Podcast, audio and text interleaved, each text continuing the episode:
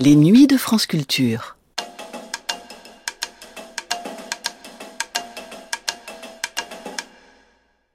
À en croire l'écrivain Michel Butor, nous serions tous masqués.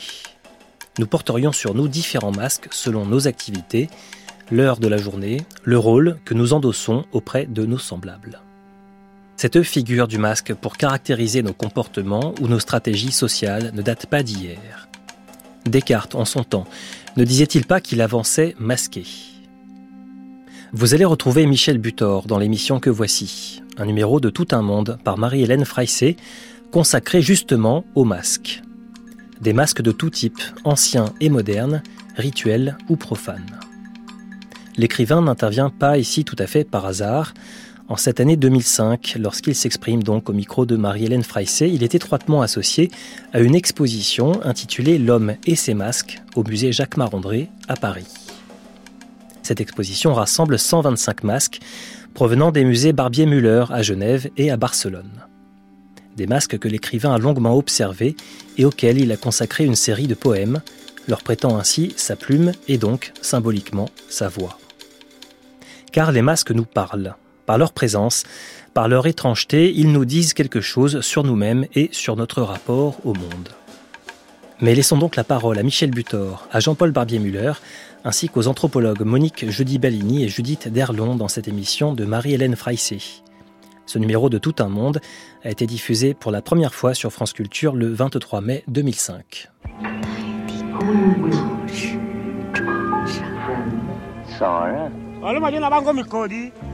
Ora pensavo al nostro amore giorno fa. Artículo 38.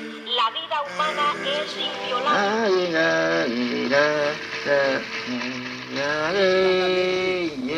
Sababu mpeni tomutomu na pejanyu. Leo tangu makange medi. Keomohea, ja tunnua siitä mi helppo. さあ目を閉じてゆっくり Ja, 深く Simplification. Ça prend que tu me lâches à 4 heures.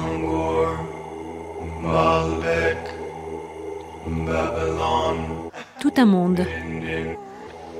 Ah, Playing as time goes by.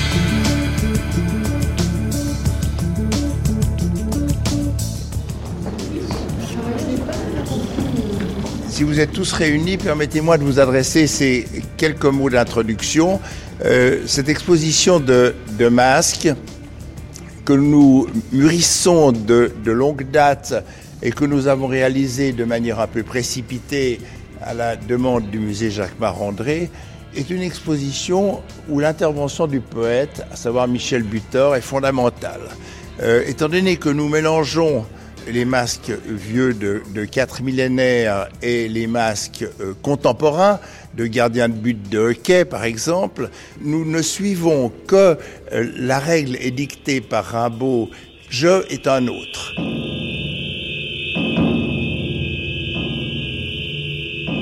Michel Butor a été placé en face de 125 masques représentant une sélection dans les quelques 1000 masques euh, des collections Barbier-Muller, soit du musée de Genève pour les masques africains, océaniens et de l'Antiquité, soit du musée de Barcelone pour les masques précolombiens. Et Michel Butor a été placé devant cette sélection et on l'a laissé méditer. Il est resté seul en face de ces 125 masques et il a décidé de les grouper en 15 chœurs. Le chœur euh, des émerveillés, le chœur des souriants, le chœur euh, des... euh, enfin, ce que lui dictait l'expression de chaque masque, et il les a assemblés. Dans le catalogue, vous retrouvez ces 125 masques et ces 15 chœurs avec chaque fois un petit poème, un huitain, huit vers qui sont le qui est le discours de chaque masque, le discours tenu par chaque masque qui se présente, qui s'annonce en quelque sorte.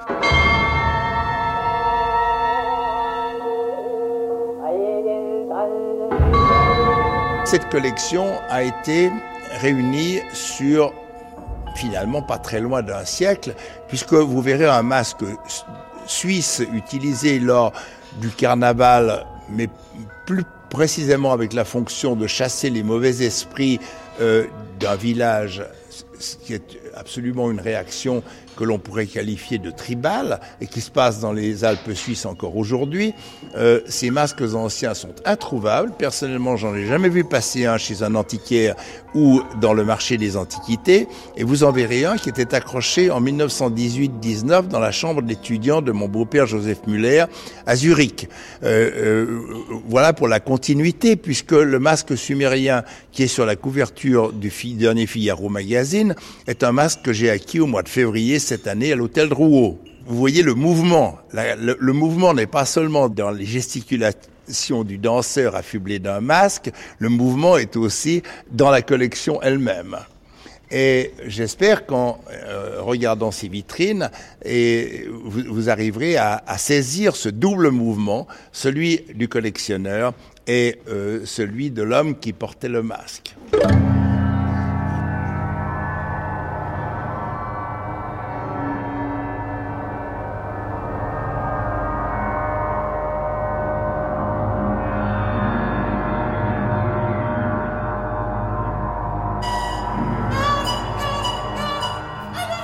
Moqueur, menaçant, démoniaque, serein, il y a autant de types de masques qu'il y a de nuances dans l'expérience humaine du monde et de son étrangeté. Et ces 125 visages de pierre, de bois, de cuir, de métal, beaucoup d'autres matières qu'on peut voir à partir de demain à Paris dans cette grande exposition qu'inaugurait ce matin Jean-Paul Barbier-Muller, eh bien ces masques disent l'énigmatique présence au monde, ils la disent avec d'autant plus de puissance et de subtilité qu'une voix leur est donnée, prêtée par vous, Michel Butor, sous la forme de ces courts poèmes écrits, on a envie de dire, en présence des masques, plus que à propos des masques. Et euh, Jean-Paul Barbier nous expliquait donc que vous êtes entré en quelque sorte en, en immersion dans ce monde parallèle des masques. Eh bien, je crois que l'exposition est très belle parce que euh, on sent cela. Euh, les, les, masques sont isolés les uns des autres dans, dans le noir et dans de petites niches. Ils sont très bien éclairés. Et vraiment, le spectateur peut être en présence du masque. Il peut se concentrer sur un masque sans voir aucun des autres. Il peut aussi se promener naturellement. Mais il y a cette possibilité, qui est assez rare dans des expositions, de d'être en communication avec un objet. Eh bien, pour écrire mes textes, j'avais à ma disposition des photographies, les photographies même qui sont dans le, dans le catalogue, dans le catalogue maintenant. J'avais vu la plupart de ces masques dans les réserves du musée Barbier-Muller. Mais ensuite, pour travailler, il m'a fallu avoir des, des documents. Et donc, je me suis concentré sur chacun de ces masques pour essayer de, de les faire parler. Euh, disons, j'ai essayé d'écouter leur voix. Et leur voix, c'était, ça pouvait être plusieurs choses à la fois. Parce que beaucoup de ces masques sont de vrais masques, donc des masques que l'on peut porter, que l'on peut mettre sur son visage. Euh, à l'occasion d'un carnaval, par exemple, ou à l'occasion d'un théâtre, ou de toutes sortes de cérémonies. Donc, ceux qui parlent dans mes textes, ça peut être le, porteur, euh, l'acteur qui s'est mis le masque sur la figure et qui parle à travers le masque. Mais euh, le masque est un moyen pour cet acteur ou ce porteur de s'identifier au personnage de théâtre, que ce soit un héros tragique ou un personnage comique tout simplement, ou bien à euh, une puissance, un dieu, un démon, euh, des ancêtres, etc., etc. Tout ça est d'une immense variété. Alors, j'ai essayé donc de faire parler euh, ce qui ce qui se présente à nous à travers le masque, que ce soit le personnage qu'il porte ou que ce soit ce dont le personnage qu'il porte lui-même est si vous voulez, le masque. L'acteur est lui, le masque est un porte-parole. Hein. Les masques de la comédie antique étaient ou du théâtre antique en général étaient des porte-paroles, des porte-voix. Et euh, l'acteur lui-même est un porte-voix il y a dans cette exposition un certain nombre de, de masques qui ne sont pas des masques que l'on peut porter, qui sont des, des, représentations de masques, ou qui sont des, des, des oui, il y a des tout petits masques de pierre euh, qui n'épousent pas la forme d'un visage. a, euh, qui sont trop petits pour qu'on puisse euh, entrer à l'intérieur, bien sûr. Et puis il y en a qui ont, euh, il y en a qui ont les yeux percés, donc l'acteur peut voir à travers les yeux du masque. Mais il y en a d'autres qui ont des yeux qui sont dessinés, sculptés, et qui ont des trous qui sont souvent sous les yeux représentés. C'est à travers ces, ces autres yeux que le porteur peut, euh, lui, voir. Donc, il y a des masques euh, qui sont des masques avec une fonction bien nette. Il y en a d'autres pour lesquels c'est plus, beaucoup plus compliqué. Il y en a d'autres qui sont eux-mêmes des représentations de masques. Alors, j'ai essayé de, euh, de traverser tout cela. J'ai essayé de, se- de me mettre dans un certain silence pour que les masques puissent me parler. Et pour essayer de faire parler ces masques aux visiteurs, à ceux qui les regardent. Est-ce que vous avez eu un moment l'envie d'aller euh, dans euh, les locaux de la collection et d'endosser vous-même physiquement quelques-uns de ces masques ou pas? Ah, je, suis allé dans les réserves de la collection, mais il ne m'est jamais venu à l'idée d'en- d'endosser un de ces masques. J'ai endossé d'autres masques, hein. Par exemple des masques de carnaval, ça m'est arrivé. Et puis, euh, j'ai rapporté moi-même d'un voyage euh, sur la côte nord-ouest euh, de l'Amérique du Nord, j'ai rapporté un, très beau masque des Indiens Haïda, qui, est- moderne, mais, qui, est très beau. Et c'est- c'est un vrai masque, on peut le mettre, c'est un masque qui représente un, un idiot. Et donc, ça, euh, ça. Un idiot, un clown, comme on, comme on dit dans le sud-ouest, qui vous clown, est cher, un- dans le sud-ouest américain C'est ça, c'est ça. C'est celui qui fait des pitreries C'est cela. et, qui a des, mais qui a en même temps un rôle très sacré dans ces Ah, bien sûr, bien sûr, mais ça, le, le, le comique, le comique, lui aussi, peut être sacré. hein. Dans, le théâtre, dans le théâtre antique, il n'y a pas simplement le tragique qui soit proche du sacré. Le comique est aussi proche du sacré. Et dans beaucoup de cérémonies africaines, américaines, etc., il y a un élément comique qui est extrêmement important. Alors, le masque dont je parle, c'est un masque plutôt comique. À première vue, pas, forcément. C'est un masque plutôt comique. Et alors là, j'ai ça, j'ai pu, j'ai pu le mettre, ou bien mes, mes enfants ont pu le mettre, ou des enfants d'amis ont pu, ont pu le mettre. Voilà. Dans certains cas, donc, j'ai pu mettre des masques et expérimenter euh, la vision à travers le masque. Mais pour les masques qui sont dans l'exposition, naturellement, il n'était pas question que je puisse euh, euh, les mettre.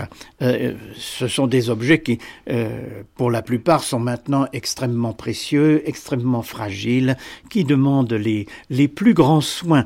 Euh, c'est les masques dans, dans les civilisations qui les ont produites sont souvent sacrés, euh, au sens aussi qu'on ne peut les toucher qu'avec beaucoup de précautions. Et à partir du moment où ils se mettent à faire partie de, de l'archéologie, de l'ethnographie, etc., ils deviennent également aussi, aussi précieux pour nous. Ils, acquièrent pour nous un, un autre sacré, si vous voulez. Et il faut euh, avoir été en contact, en contact avec ce genre d'objets pour, pour savoir à quel point ces objets sont fragiles, parce que beaucoup de ces objets euh, comportent des, des matières très périssables, euh, des, des toisons, de, de l'herbe, des feuilles, etc. Et il est extrêmement difficile de conserver tout cela. Donc je ne voulais surtout pas risquer d'abîmer quoi que ce soit. Et la parole du masque, c'est quand même une parole, c'est presque une métaphore euh, de la création littéraire finalement, car l'écrivain euh, endosse un masque au moment où il se saisit de sa plume. Eh bien, euh, nous sommes tous, nous sommes tous masqués, n'est-ce pas?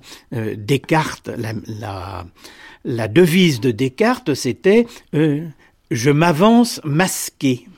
Eh bien, euh, donc même lui était masqué, et il était masqué parce qu'il avait à ruser contre la, censure de l'époque, après la condamnation de, Galilée, etc. Mais nous sommes tous euh, masqués, nous avons, nous avons différents masques euh, selon, euh, selon nos activités, selon l'heure de la journée, et le masque est un moyen de nous démasquer. C'est-à-dire le masque que nous avons d'habitude, le, visage que nous offrons aux autres, n'est pas forcément euh, euh, notre visage le, plus, le plus significatif. Vous voyez, quand, on, quand on se lève le matin, hein, on, a, on ouvre les yeux avec difficulté, on a fait des rêves dont on se dégage euh, plus ou moins. Alors on, va se laver, on se trouve devant le miroir, on se regarde. Eh bien, souvent, on ne se reconnaît pas vraiment. On se dit, qui est ce personnage euh, avec euh, tellement ridé, avec les, avec les yeux qui sont pas vraiment en face des trous.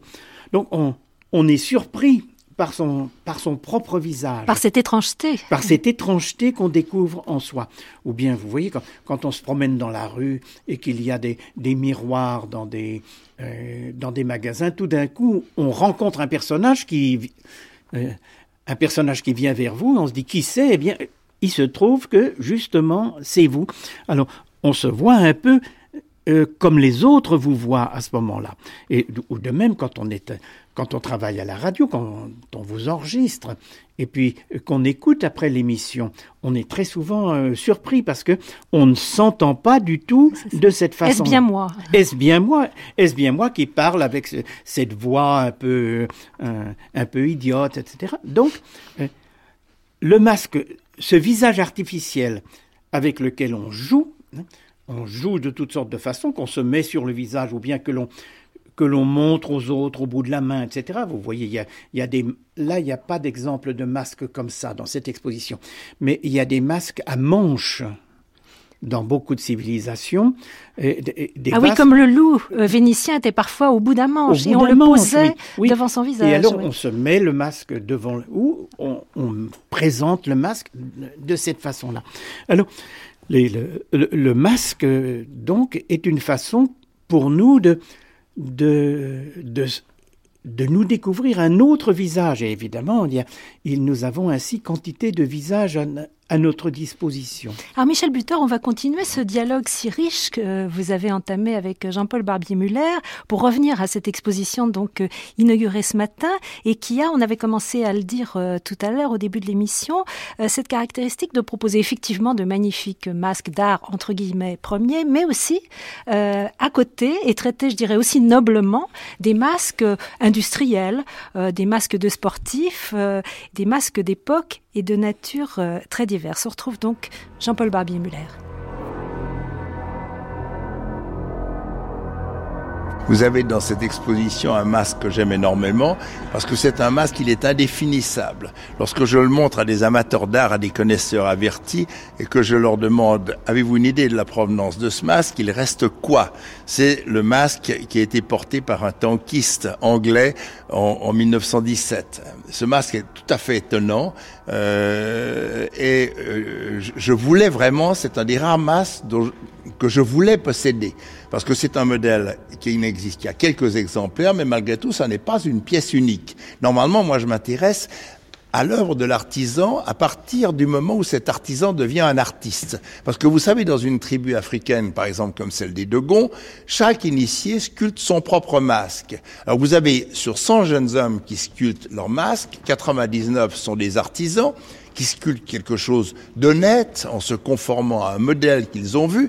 Et puis le centième est illuminé par cette, par cette fureur divine, cette fureur apollinienne euh, que décrivait si bien Platon, et l'artisan se transforme en un artiste, brusquement. Et moi, je m'intéresse précisément aux œuvres d'artisans qui ont été touchés par cette grâce spéciale et qui se sont mués en artistes parfois de manière définitive et parfois l'espace de la création d'un objet. Alors dans je suis d'autant plus étonné de m'être intéressé à ce masque de tankiste que cette masse de tankiste est, une œuvre qui est une œuvre collective. On, ne sait pas s'il est l'œuvre d'un seul artisan ou d'un atelier, on ne sait pas, mais le résultat est proprement surprenant. Il est en dehors de mes critères puisqu'il n'est pas l'œuvre d'un homme. Et je m'intéresse à l'œuvre de l'homme.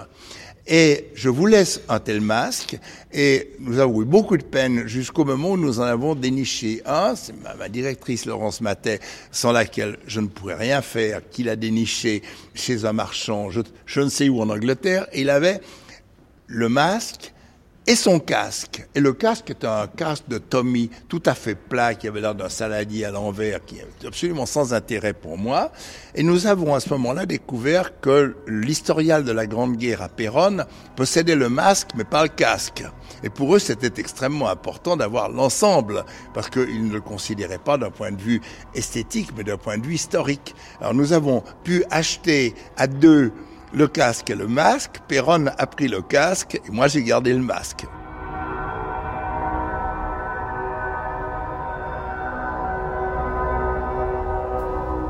Alors c'est vrai que dans cette exposition, euh, Michel Butor, quand on la découvre, comme je l'ai fait moi-même ce matin, euh, il y a certains masques qu'on a du mal à, identifier. D'ailleurs, c'est très amusant, je crois, quand on, feuillette euh, le catalogue que vous avez en ce moment sous les yeux, c'est qu'on peut se donner comme ça à soi-même des cols et se dire et, et cela et celui-là, d'où vient-il?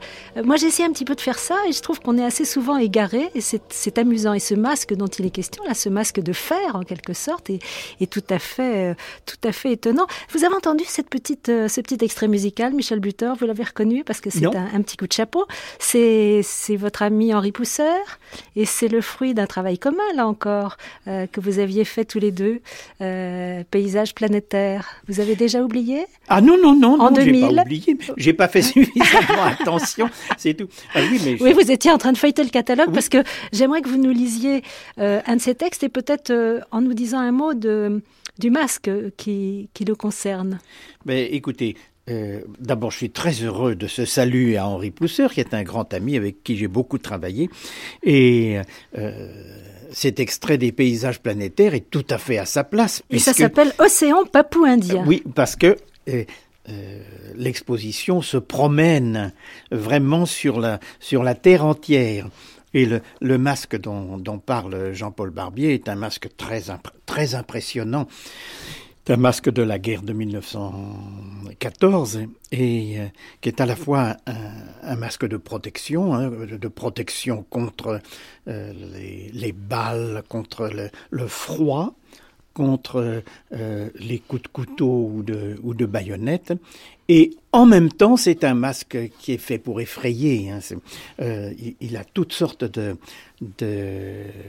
d'utilisation. Parce que dans ces masques, il y en a qui sont très documentés, comme on dit. Donc on sait exactement de quel pays ils viennent, de quelle ethnie ils viennent, on sait exactement de quelle date ils viennent, on sait à quoi ils servent. Mais il y en a d'autres pour lesquels on en sait beaucoup moins. Il y en a d'autres dont on sait qu'ils ils, viennent de fouilles dans euh, le territoire des États-Unis, par exemple, donc ils sont précolombiens, mais on ne peut presque rien dire euh, à propos euh, de ces masques, ce qui n'empêche pas qu'ils soient pour nous très très émouvants.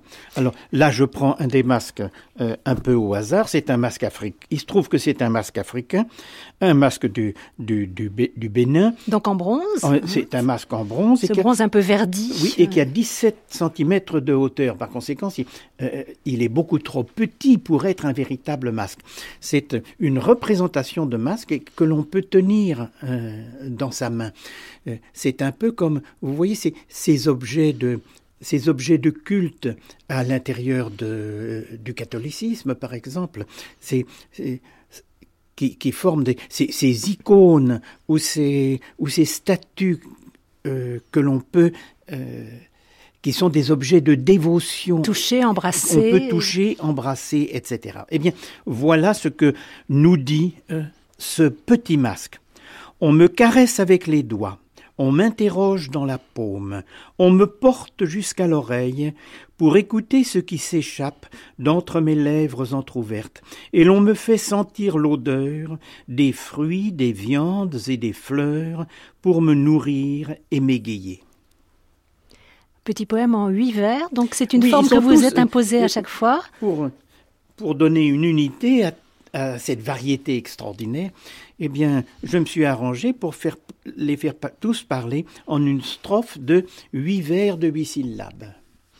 Mais en, essayant naturellement à l'intérieur de cette petite forme qui, me permettait d'unifier l'ensemble, donc euh, de faire des choses aussi variées que possible. Alors ces masques, Michel Butor, préalablement, vous les avez vus à l'œuvre souvent, puisque, et on est encore plus heureux de vous avoir aujourd'hui en direct dans cette émission, vous êtes un grand voyageur, c'est une émission, euh, tout un monde qui est consacré aux gens que passionnent les cultures du monde, et vous, vous n'avez cessé, euh, avec une gourmandise qui se décline dans la plupart de vos ouvrages, de parcourir le monde, de le regarder, de le palper et d'y participer, enfin d'y être partie prenante. Vous n'êtes pas un observateur distancié, vous, vous vibrez à ce que vous voyez. Et les masques, vous les avez vus notamment euh, je crois, dans le sud-ouest, euh, le Nouveau-Mexique, le sud-ouest américain, vous les avez vus à l'œuvre euh, très souvent puisque vous habitiez à Albuquerque, la région Oui, oui, oui.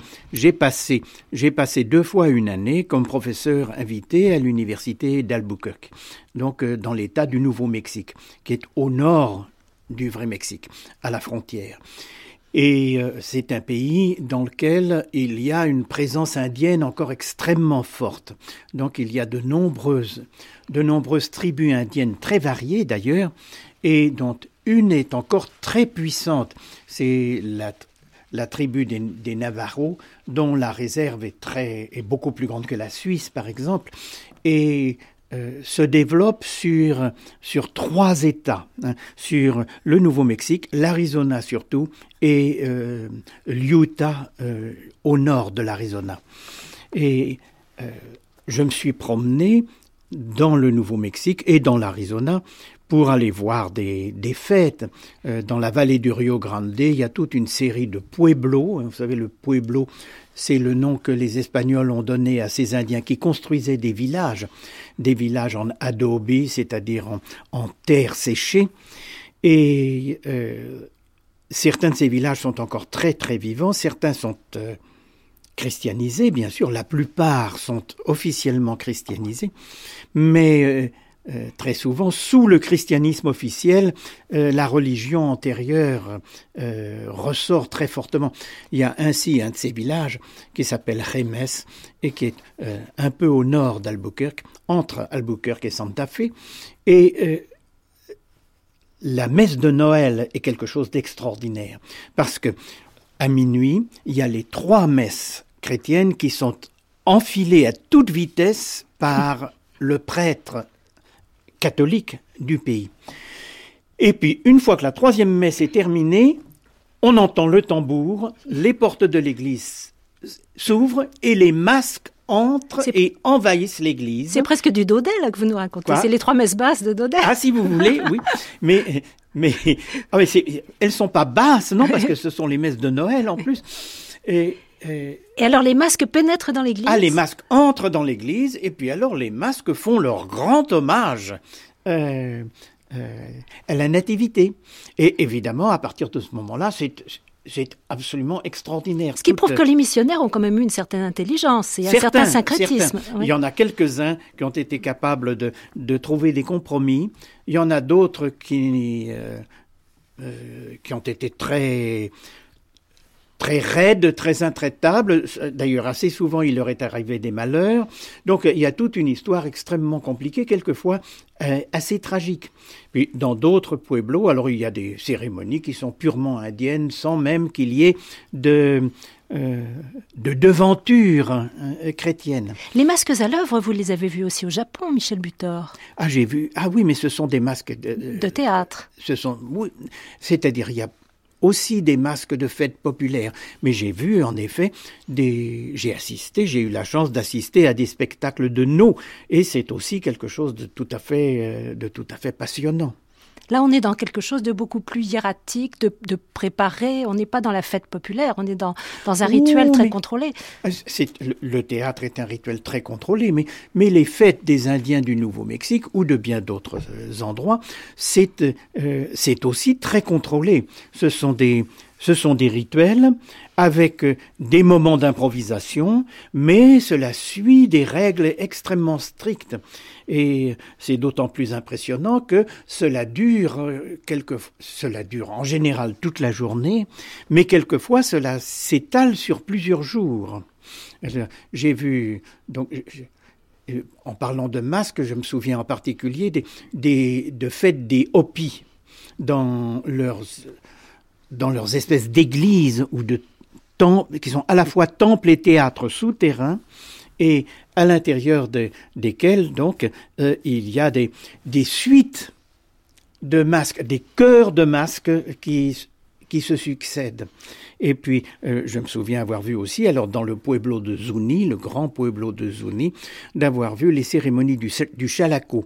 La fête du Chalaco, c'est une fête euh, qui est l'équivalent de la fête de Noël, puisque c'est la fête du solstice d'hiver, et dans lequel euh, apparaissent de, grands masques, deux grands masques qui ont trois mètres de haut. Il y a beaucoup d'autres masques, mais il y en a trois qui s'appellent le Chalaco et qui ont 3 mètres de haut, avec une énorme tête, avec un bec articulé, et qui font d'ailleurs beaucoup de, bruit. Dans ces, dans ces cérémonies, le, côté chorégraphique et, spectaculaire est très très fort. Hein. C'est, ces masques qui dansent, c'est tout à fait extraordinaire. Mais il y a un aspect très très important aussi, c'est la musique. C'est le, le son qu'il y a dans tout cela. Dans certains des masques que l'on voit au musée, il y a des éléments musicaux. Il y a par exemple un très beau masque de la côte nord-ouest qui représente un oiseau et un oiseau avec un bec articulé et dans les, dans les danses, naturellement, ce bec claque. Et il y a d'autres masques avec des, des clochettes ou des, des coquillages qui servent de clochettes. Et le, le, costume du danseur est souvent très très complexe avec des, des bracelets aux pieds et aux mains, des ceintures, des, des baudriers euh, euh, faits avec des coquillages ou avec des pièces de, des pièces de monnaie qui euh, vont être utilisées pour leur tintement. Et euh, tout cela euh, produit une, une, musique extraordinaire et une musique qui s'étale sur euh, des heures et quelquefois même sur des journées entières. Alors est-ce que ce n'est pas un peu curieux finalement et un peu déformé quand même les choses, euh, puisque vous parlez de ces masques de la côte nord-ouest et je pense à ces cérémonies de l'esprit cannibale justement, où il y a ces masques articulés, mais quand on en voit les photos, souvent déjà anciennes, parce qu'aujourd'hui ça existe plus, je crois vraiment dans son, dans son authenticité, mais on voit effectivement des individus très couverts, très chamarrés. Alors est-ce que retirer de l'ensemble de ce costume qui est destiné souvent à effrayer puis à, à, rendre la gestuelle plus spectaculaire, ne donner que le masque, est-ce que, que ça n'est pas tout de même un peu déformé l'idée qu'il y a autour de ce personnage que, que le masque représente pour en ah, prendre un bien, élément seulement? Eh bien, et, ça donne ça donne envie de voir le reste. Vous voyez, euh, quand on est dans un musée, euh, même, présenter des choses dans un musée, c'est fondamentalement donner envie de voir autre chose que ce qu'on vous présente. On, ne peut pas, on ne peut pas s'en tenir là. De même, lorsque dans une grande bibliothèque on montre des livres illustrés, on ne va l'ouvrir qu'à une page. Hein. Si on montre euh, à la Bibliothèque nationale les antiquités judaïques de, Fouquet, on va montrer une page. On peut euh, changer la page chaque jour, mais tout de même, le visiteur qui vient, il ne verra qu'une page. Donc, il est frustré. Et d'ailleurs, quand on montre des livres dans des vitrines, euh, euh, le visiteur est forcément frustré parce qu'un livre, c'est un objet qu'on doit manipuler, on doit tourner les pages. C'est l'essentiel des livres à partir d'une certaine époque. Eh bien, justement, quand on va à ces expositions, on s'aperçoit qu'on ne voit qu'une partie des objets. Et lorsqu'on voit une exposition de masques comme cela, on a tout à fait le sentiment que c'est insuffisant. Il faut voir, il faut voir encore autre chose. Il faut, c'est, c'est un début. C'est un début. Il faut, il faut donner l'envie de. Vous voyez, c'est quand, quand on va euh, quand on va au Louvre pour voir des sculptures grecques, eh bien, il faut que ça donne envie d'aller en Grèce et puis d'aller voir d'autres sculptures encore et puis de lire la littérature grecque et ainsi de suite.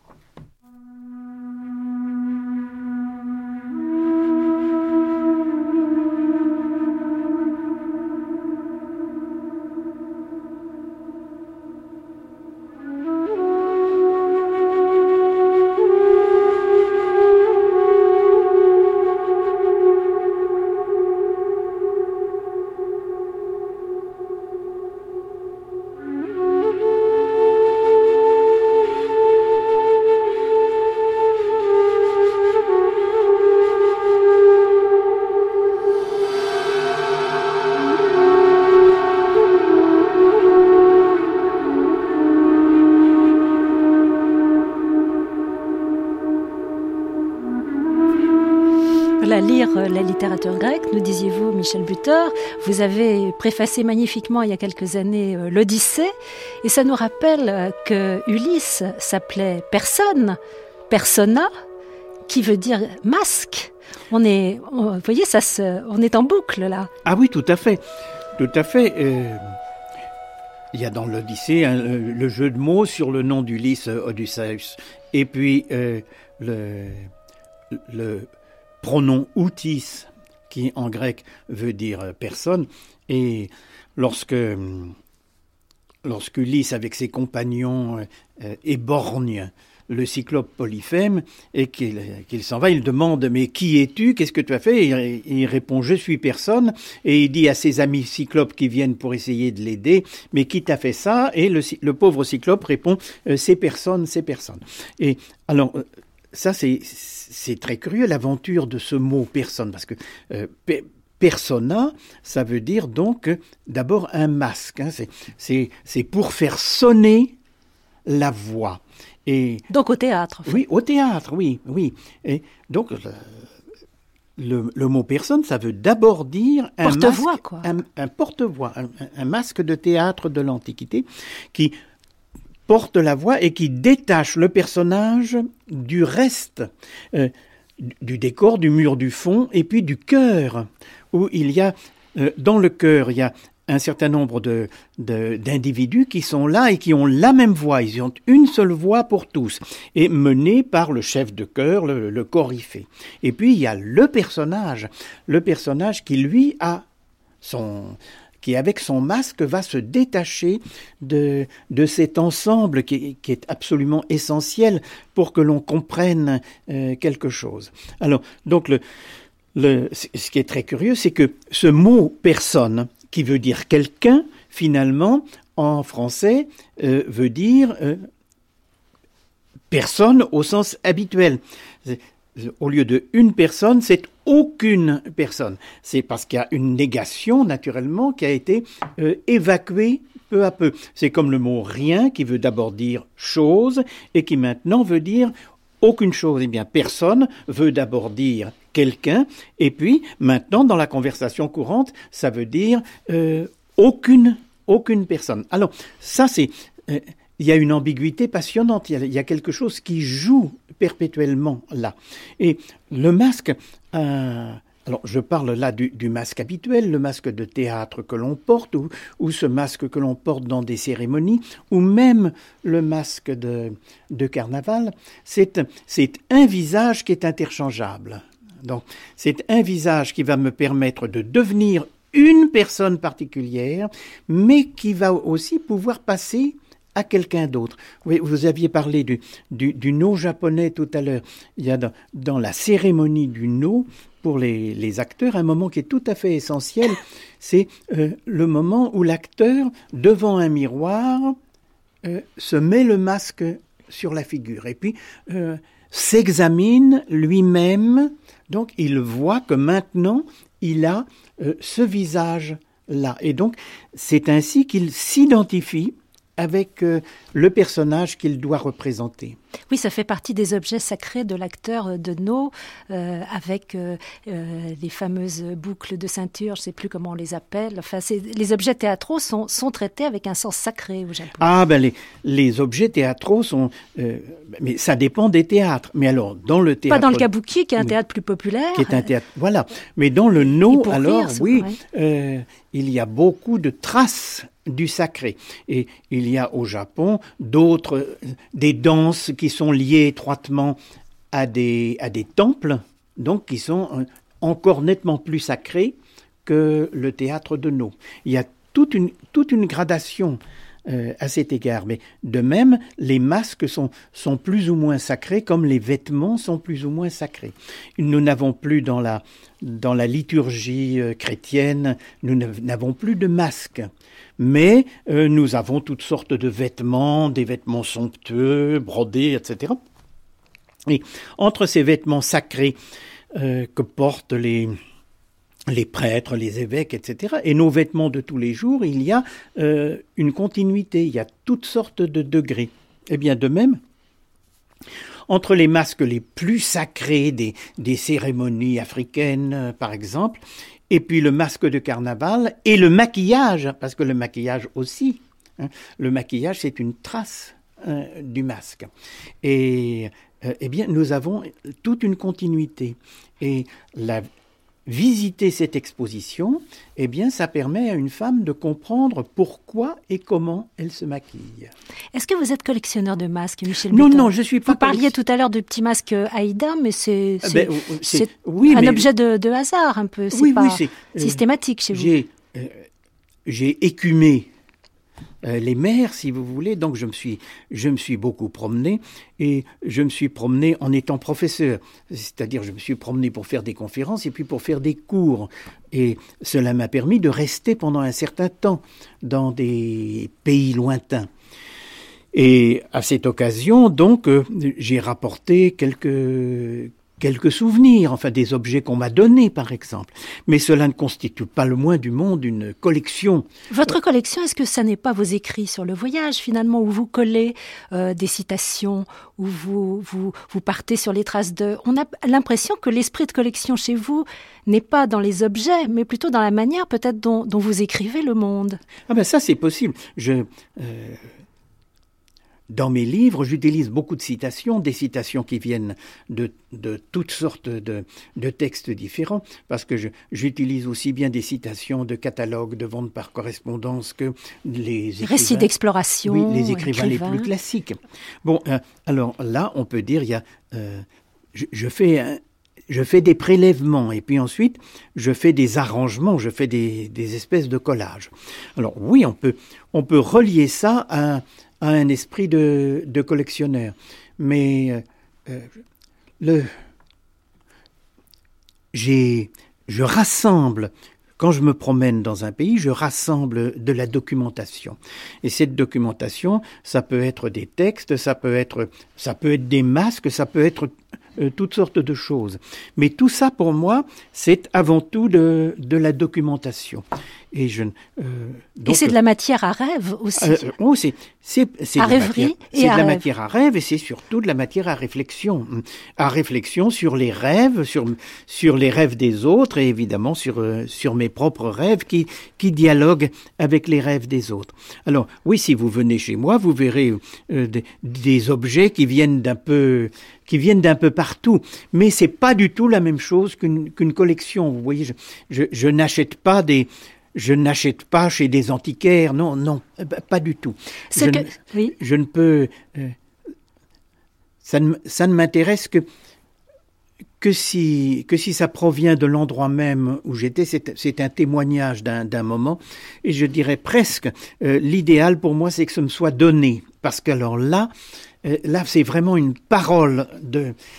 c'est une l'objet devient une parole du lieu euh, où je suis passé.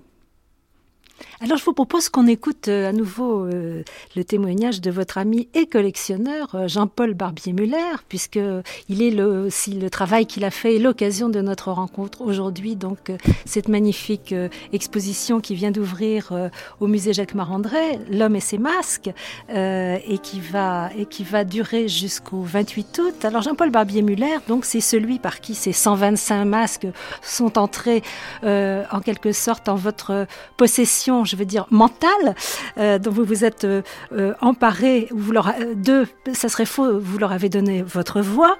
Et on va rappeler d'ailleurs au passage que Jean-Paul Barbier-Muller détient la plus belle collection au monde d'objets d'art premier. On est quand même content qu'il nous la fasse partager à Paris. Aujourd'hui, les collectionneurs, on le sait, ont quand même un rôle social hein, dans la cité.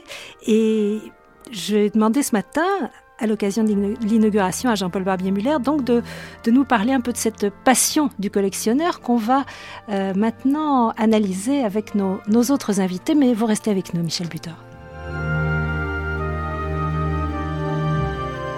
Je collectionne les éditions du XVIe siècle de poètes français de la Pléiade et des successeurs de la Pléiade, les statuettes des Cyclades, les masques, et l'art de l'Océanie depuis 1955. Et c'est donc les domaines privilégiés. Mais il arrive que tout à coup je découvre un domaine que j'ignorais jusque-là et je m'y plonge avec frénésie et passion. C'est le cas justement des bronzes de Dongson, des bronzes du Vietnam. Quand on interroge les collectionneurs, on a souvent l'impression qu'ils ont une relation personnelle avec les objets. C'est-à-dire que les objets sont plus que des objets, sont animés de quelque chose, d'un souffle, d'un esprit, et qu'il y a dialogue, qu'il y a vraiment interaction. Est-ce que vous, vous le ressentez comme ça avec les masques, par exemple? C'est vrai que c'est vrai que la, rencontre avec un objet euh, que l'on ignorait, parce qu'il ne faut pas raconter d'histoire, il est extrêmement rare que l'on rencontre l'objet que l'on cherchait. En réalité, c'est plutôt l'objet qui vous cherche, qui vous trouve, et, vous, vous, éprouvez pour lui une sorte de coup de foudre que l'on peut comparer aux rencontres amoureuses entre hommes et femmes. C'est tout à fait du même type. Et euh, c'est vrai qu'il y a une relation passionnelle, et c'est vrai que cette passion aurait moins tendance à s'émousser que dans les relations entre êtres humains. Euh, L'habitude l'habitude, il fait moins de dégâts, si je peux m'exprimer ainsi. On peut occuper le lit conjugal avec une sculpture virtuellement, puisqu'il est à côté du lit. On peut l'occuper pendant 20 ans sans que le désir s'émousse. C'est la passion sans les aléas de la vie. Absolument.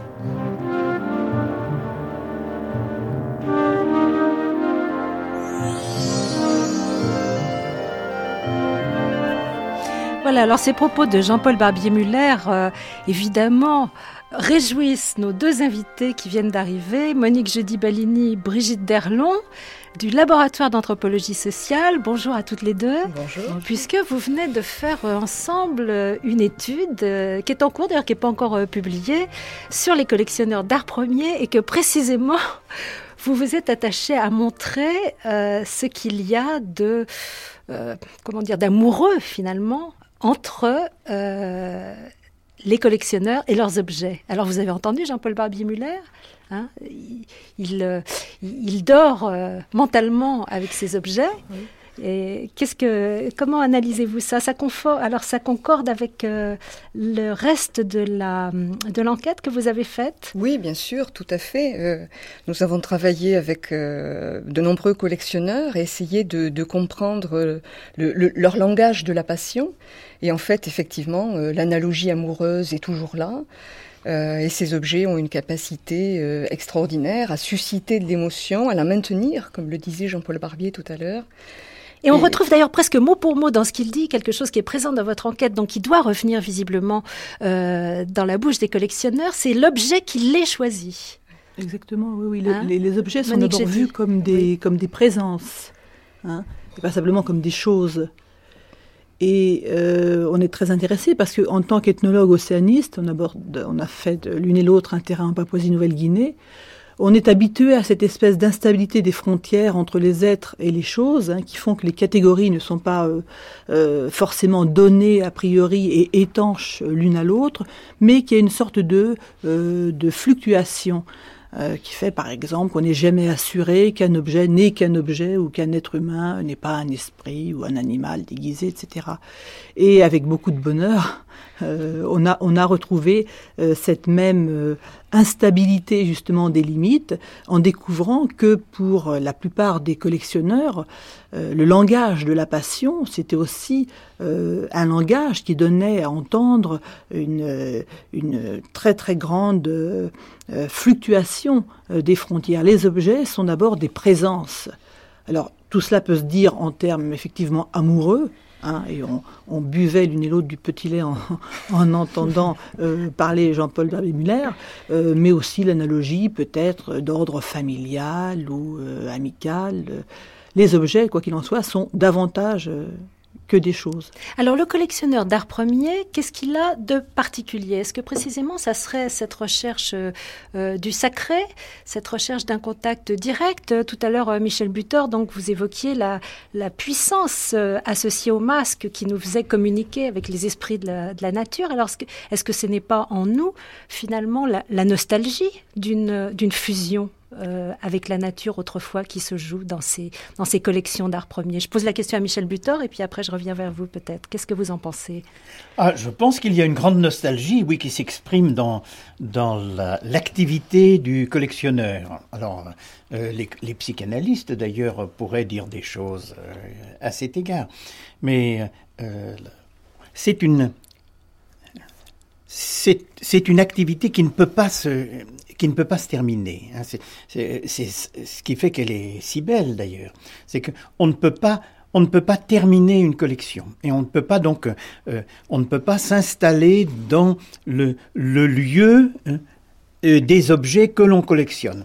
Ils resteront toujours euh, ils resteront toujours lointains et si jamais on avait, euh, si jamais le collectionneur a l'impression d'avoir terminé euh, un, domaine, alors il n'a qu'une envie, c'est de, commencer un, autre, ou bien d'intégrer ce premier domaine dans un autre, qu'il puisse ne jamais terminer. Hein, ah, alors ça, c'est le propre du collectionneur. On va peut-être euh, revenir au collectionneur en général. Mais moi, je voudrais qu'on reste un, un, moment sur le collectionneur d'art premier, précisément, qui bon, achète des objets primitifs, entre guillemets, on ne sait plus comment les appeler maintenant, euh, et qui donc euh, prétend euh, avoir des, flux psychiques. Enfin, il y, a quelque chose qui se passe entre lui, entre lui et ses objets. Donc c'est pour ça que je, pense à une sorte de, nostalgie, d'un état animiste. oui, il y a peut-être quelque chose de cet ordre-là.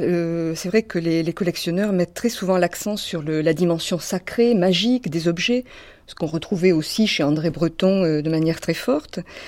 Et euh, il semblerait que l'important, ce soit aussi euh, de pouvoir penser que ces objets ont une dimension métaphysique, qu'ils ont servi à des rites initiatiques, c'est-à-dire des questions de, de, transmission de savoir entre les générations, qu'ils ont servi dans des rituels funéraires.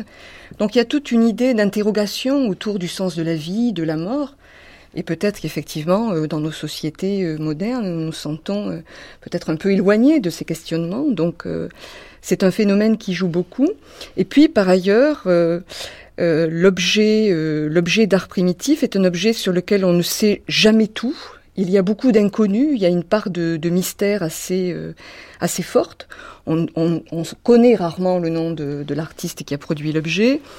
Euh, on sait éventuellement de quelle ethnie il provient, etc. On sait, c'est pas, on sait des choses sur les objets, mais il y a beaucoup de choses qu'on ignore.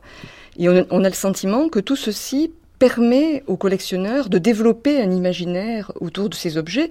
Et Michel Butor en donnait euh, un exemple avec les poèmes, hein, en faisant parler ces, ces, objets. Et donc, moins on en sait, d'une certaine manière, plus on peut imaginer plus on peut rêver. Mais il y a aussi cette idée, évidemment, que ce sont des objets qui renvoient à une sorte d'éternité, d'atemporalité. Et un grand collectionneur, Georges Ortiz, parlait de la patine des objets. Il disait c'est de l'humanisme devenu matière. Il y a vraiment, où nous, on avait un interlocuteur qui disait on ne fait jamais que collectionner les hommes. Hein, cette idée.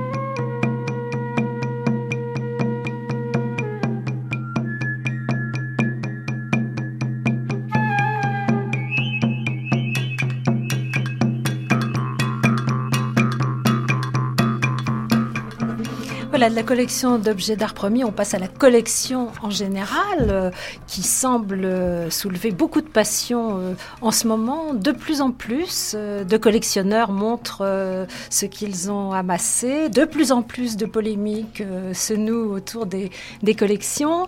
Alain Avila, bonjour. bonjour. Vous êtes le rédacteur en chef, fondateur de Area Revue. Très belle revue d'art qui paraît, on va dire quoi, tous les trois, quatre mois? Quatre mois. Et ce mois-ci, ou plutôt ce trimestre, ce comme on dit, ces quatre mois-ci, c'est l'esprit de collection. Donc c'est une collection de collectionneurs que vous nous proposez. Et là, il y a de l'art premier, mais il y a un petit peu toutes les formes de collection. Bon, on va dire dans le registre euh, tout de même artistique. Des arts plastiques, oui, des arts plastiques. Alors qu'est-ce que c'est que cette collection qui ne finit jamais, euh, qu'évoquait euh, tout à l'heure Brigitte Derlon? C'est un peu ça qu'on retrouve. Je vais avoir peur d'être la voix discordante de tout ce que j'ai entendu et qui me discorder, bien. Discorder, Ben oui, j'ai discordé, c'est mon habitude. Le, le, hum, je crois qu'à la fois il y a ça et à la fois il y a aujourd'hui ce phénomène extrêmement important et qu'il faut analyser, c'est pourquoi tout à coup le collectionneur et l'esprit de collection devient un agent aussi important dans la circulation des œuvres d'art. Je crois que c'est le signe d'une mise en faillite. On avait vu la faillite de la critique d'art, qui ne fonctionnait plus depuis un moment. On a vu malheureusement aussi cette haute faillite des institutions à travers lesquelles le modèle qu'elle nous proposait, le modèle historique d'une avant-garde, d'un art officiel ou de tout ce qu'on voulait ne fonctionne plus. Et on a le sentiment un peu que le marché est en panne et qu'il est à la recherche d'autre chose. Et qu'aujourd'hui, l'attitude des collections, à travers quelques réussites importantes, comme par exemple Saatchi, qui se présente tout d'abord comme un industriel qui collectionne par goût, par passion. On lui conteste pas ses choix, ni ses bons coups de, de, de, de nez, son bon flair. Et puis qui tout à coup se met à organiser, euh, à partir de sa passion, le marché lui-même, et qui euh, fabrique le marché, fabrique le goût, invente la valeur. Je crois que l'autre vers de cette passion qui est évidente derrière la collection, je suis moi-même collectionneur, c'est, c'est, la valeur monétaire, c'est la valeur de l'argent, c'est cette espèce de, de manière avec laquelle, autour d'elle, se négocie un certain nombre de choses. Pour moi, c'est peut-être sa plus grande valeur magique à l'objet d'art primitif, à l'objet d'art en général, c'est qu'il est vraiment de la boue, de la patine, de l'homme, oui, il est de l'homme très souvent, la plupart du temps, et puis il devient de l'or à un autre moment. Et Mais vous, le trouvez, vous le trouvez trop envahissant, d'après ce que j'ai compris Je pense Puisque ça marque la faillite de ceci, la faillite de cela. Je, je, pense, oui, en tous les cas, que aujourd'hui, on avance l'idée de la collection, parce que la critique d'art a été incapable de parler de ce que l'art pouvait contenir justement de, spiritualité, que les modèles et les schémas historiques appliqués à l'histoire de l'art n'ont pas fonctionné, et qu'aujourd'hui on en revient à la fois, par exemple, quand on regarde la Maison Rouge, on voit bien que l'exemple des collectionneurs, le collectionneur, homme seul, individu, tout à fait libre, peut par son goût être le phare et nous indiquer des choses. En même temps, on voit bien que ce qui conforte qu'une collection soit bonne ou pas, c'est euh, sa valeur monétaire. Et que c'est sa valeur monétaire qui va servir d'exemple, de modèle. Alors d'un côté, on pourrait dire, pourquoi pas, quelle chance que ce soit un individu qui serve de modèle. D'un autre côté, on se dit que sans esprit monétaire, la collection ne vaut plus rien. On peut regarder au niveau de, des arts primitifs, plein de petits objets ont des esprits insignifiants, ils sont d'une qualité absolue, ils n'ont pas le regard porté sur eux que d'autres pièces, peut-être tout aussi intéressantes ont parce qu'elles produisent cette chose magique qui est de produire de l'argent. C'est-à-dire que le système de notre société est absolument projeté totalement derrière, euh, malheureusement, l'illusion qu'on aurait tous de, de vouloir aimer ce qu'on collectionne et penser que les objets ont une âme. Michel Butor, vous qui voisinez avec les artistes depuis très longtemps, qui avez fait de très nombreux livres d'artistes et qui suivez l'art passionnément, qu'est-ce que vous pensez de ce que vient de dire euh, Alain Evilla vous, vous, voyez vous aussi cette dérive vers la, collectionnite du monde, euh, du oh, monde ben, de l'art?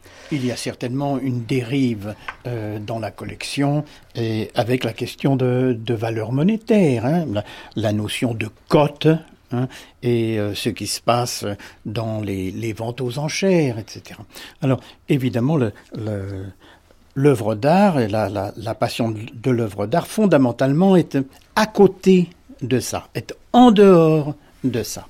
Et donc, euh, l'idéal, euh, au fond, l'idéal pour un vrai collectionneur, ce serait de perdre de l'argent. Hein. Le vrai collectionneur, c'est celui qui, oui, qui perd de l'argent et qui, qui va donner aux autres quelque chose qui a une valeur infinie et qui n'est pas monétaire. Parce que ça, c'est évidemment une, une erreur, euh, une erreur absolue de dire que le, euh, le Rembrandt, là, euh, euh, Aristote contemplant le, le, le buste d'Homère, euh, cela, veut, cela vaut 10 millions de dollars. Eh ben, non, évidemment. Cela vaut. C'est un peu plus cher. C'est un peu plus cher. C'est peut-être un peu plus cher. Mais évidemment, de toute façon, quel que soit, quel que soit le chiffre qu'on donne, c'est un chiffre insignifiant. C'est un chiffre qui, qui est complètement en dessous de la valeur que nous, que nous qui n'avons pas de millions de dollars, la valeur que nous nous donnons à une œuvre comme celle-là. Par conséquent, l'œuvre d'art est à côté de cela. Et l'œuvre d'art va euh, perpétuellement mettre en question ce monde de la monnaie.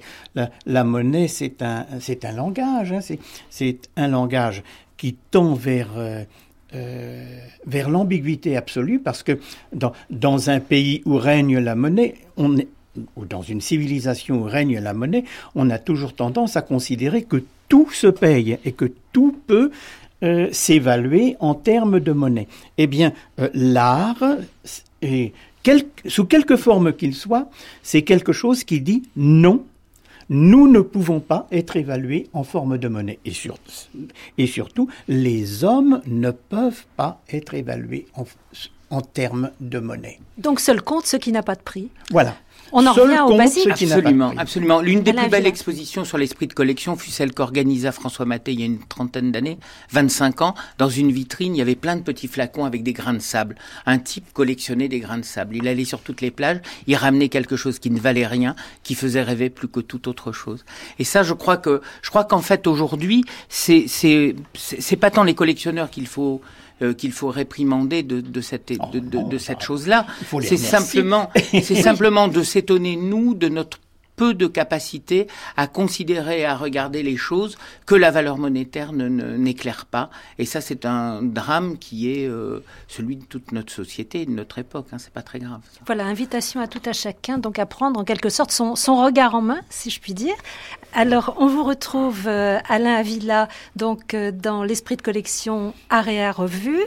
Euh, Monique Jeudi Balini, Brigitte Derlon, ben, on va vous retrouver bientôt dans une publication qui est encore à venir, donc sur les sur les collections collectionneur d'art premier, et Michel Butor. Bien évidemment, on vous retrouve avec grand plaisir dans beaucoup de vos livres. Vous avez une œuvre immense. Nous en donnons quelques extraits sur notre site franceculture.com en cliquant sur Tout un monde. Je cite quand même les deux derniers livres parus, l'anthologie nomade en poésie Gallimard et puis ce titre, si je lis, L'horticulteur itinérant. C'est vraiment vous, ça. C'est le sédentaire qui voyage. C'est l'homme qui se promène dans le, le camper Hein, vous, avez écrit quelque part que vous rêvez de euh, vous balader dans un magnifique camping-car à l'américaine. Ah, aux États-Unis, je, hein, rêvais de ça. Une très belle maison me avec roulante. Ma famille dans, dans un, un un de ces camping-cars qui s'appelait des Winnebago. C'est le, nom d'une tribu indienne, comme ça. Et nous, chaque fois que nous voyions passer un Winnebago, nous disions quel dommage que nous n'ayons pas un Winnebago pour nous promener de parc national en parc national. Voilà, l'atelier nomade de l'écrivain. L'atelier nomade, voilà. Et puis, bien entendu, euh, cette exposition euh, qui démarre euh, demain matin au musée Jacques Marandré, L'homme et ses masques, c'est jusqu'au 28 août. Et je signale que le très beau catalogue où on trouve vos textes. Michel Butor donc euh, sera disponible sur place et il est relativement accessible, on va le signaler, c'est une performance. Il est à 39 euros.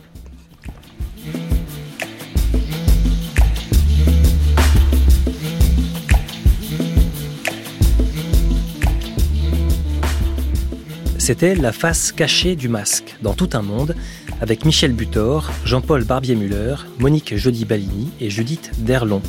Cette émission de Marie-Hélène Freissé, réalisée par Vincent Abouchard, a été diffusée pour la première fois sur France Culture le 23 mai 2005.